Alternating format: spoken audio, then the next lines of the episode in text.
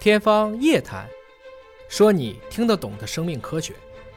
天方夜谭，说你听得懂的生命科学。各位好，我是向飞，为您请到的是华大基因的 CEO 尹烨老师。尹老师好，向飞同学好。我们今天说说勇敢、聪明且狠毒的精子。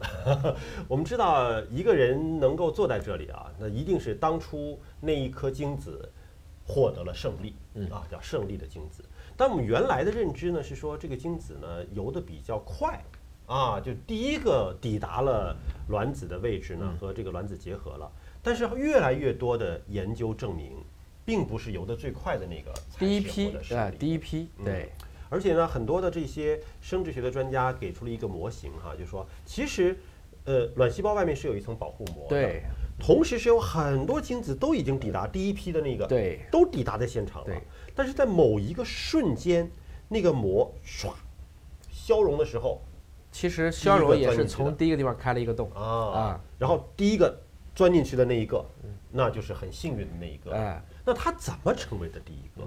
现在一个新的研究发现，他竟然还会给自己同伴精子下毒手。嗯，这不就是九子夺嫡吗？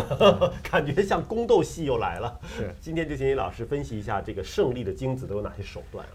对我们严格意义上讲，其实最早到达就是我们卵细胞外面保护层的这一批精子是先裂，嗯，要不然它怎么会知道我要开呢？嗯，所以它只是给了一个信号，紧跟着那一批又恰好有一个特别巧的那个位置的进去了，所以有的时候这跟创业是一样的，嗯，你可能走得太快了就变成先烈了，嗯，走的恰好合适那个就是先驱，但是不管是先烈还是先驱，他们首先都是天赋异禀的。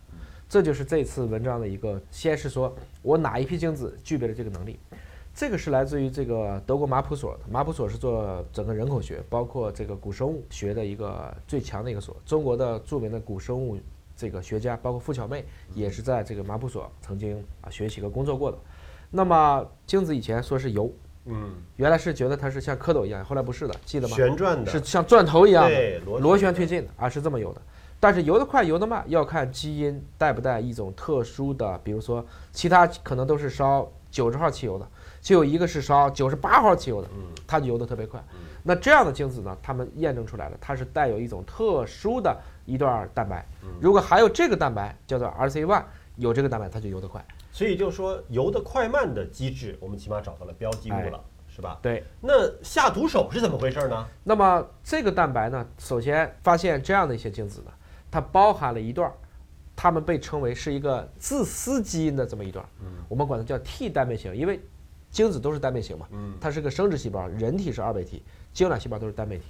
那么这个 T 的单倍型呢，如果有了这样的一段基因，那么这一段就比不含这一段基因的精子会游得更快，可以更快的去抢滩登陆，而且后来发现，它验证了。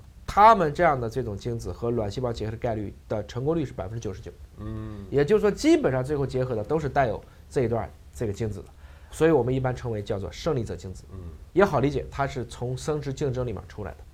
那通过相关的研究发现，大部分其实还有这个单倍型的精子，其实它们都是游得很快的，嗯，后来就发现跟刚才我们说的那个蛋白就是 RAC one 蛋白相关。这个蛋白有什么作用呢？相当于能闻到卵细胞的味道哦，相当于我是有了一个相当于信息大目标正确。信息素，对他顺着这个就去了，所以其他的可能游的都很快，但游偏了，游的曲溜拐弯了，他是直接奔着他就去了，而且最重要的是发现这个精子还会释放一种我们认为是毒性物质，嗯，就是给其他精子下毒。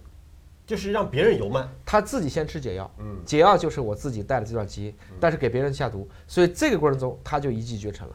他在一骑绝尘过程中还不断的去下毒，再把其他跟他竞争的精子都毒晕，他自己又带导航，他自己又带大的发动机和马力，他还给别人满路这个其他车撒钉子，所以最后他就变成了胜利者精子。就能撒钉子的精子不是每一个都有啊，就必须要带这一段叫做胜利者精子的，它有替代类型的。嗯。所以你看到的说精子好像都是人的这个细胞分裂出来的生殖细胞，但是个个都不同。就像你生老二，通常来讲都觉得老二比老大要精啊，老欺负老大，为什么呢？这不知道，我以为有什么原因呢？那就可以想见啊，就是在大家还是呃细胞的时候，这个竞争的压力就已经这么大了。所以每一个能够看到我们、听到我们节目的朋友们，你都是胜利者，你都是在万千筛选当中最终获胜的那一个。所以没事对孩子好一点，他能够活到这个世界健健康康的，这就是个奇迹了。我们都是幸运的，对我们都是幸运儿。那么对自己好一点，对子女好一点，对家人好一点啊，我们对每一个幸运者好一点。好，感谢您关注今天节目，下期节目时间我们再会。